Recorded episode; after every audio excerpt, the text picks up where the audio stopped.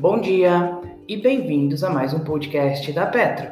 Hoje, dia 14 de 8 de 2020, iniciaremos o nosso dia com o radar da Petro e as notícias mais relevantes das empresas da Bolsa de Valores brasileira diariamente para você. Vale amplia as as da barragem Doutor. A zona de autossalvamento, os as, foi ampliada na barragem de Doutor, mina de Timbompeba, no estado de Minas Gerais. IRB Brasil informa valor atualizado de proventos. A distribuição terá como base a posição acionária de 14 de 8 de 2020. A seguir, vamos aos valores a serem pagos. Juros sobre capital próprio de 0,029, valor atualizado de 0,030 e os dividendos de 0,098 para 0,10. SLC Agrícola. A companhia apresentou uma receita líquida de 413 milhões e lucro líquido de 196 milhões. Houve um crescimento de 36% e uma redução de 7,5% ante 2019. São Carlos. A receita bruta com alocações cresceu 6,2% ante 2019, atingindo 67,7 milhões de reais. O FFO recorrente foi de 23 milhões com uma margem de FFO de 38%. O NAV por ação passa a ser de R$ 63,20. Hering HGTX divulga seus resultados do segundo trimestre.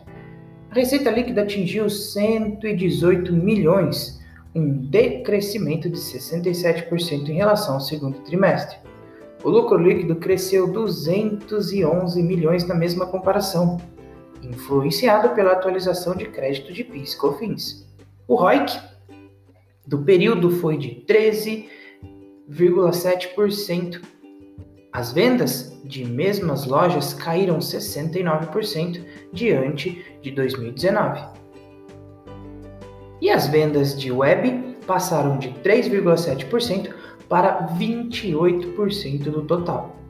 Trisul.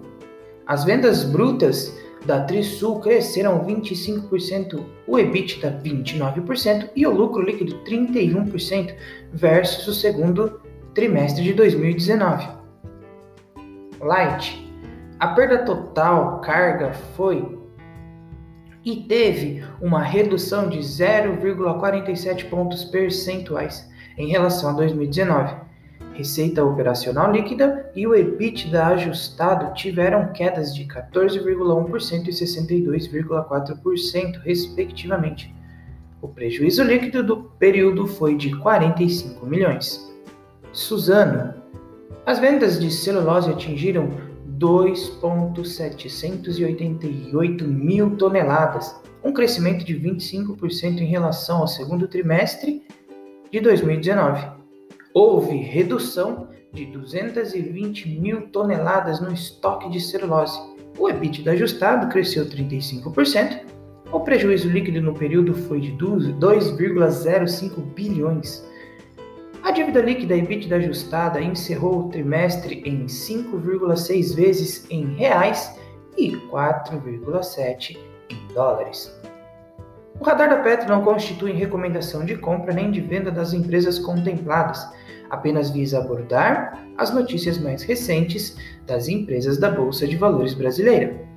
A opinião dos analistas da Petro é expressa exclusivamente por meio de relatórios. Espero que vocês tenham gostado até aqui, tenham um ótimo final de semana e bons negócios!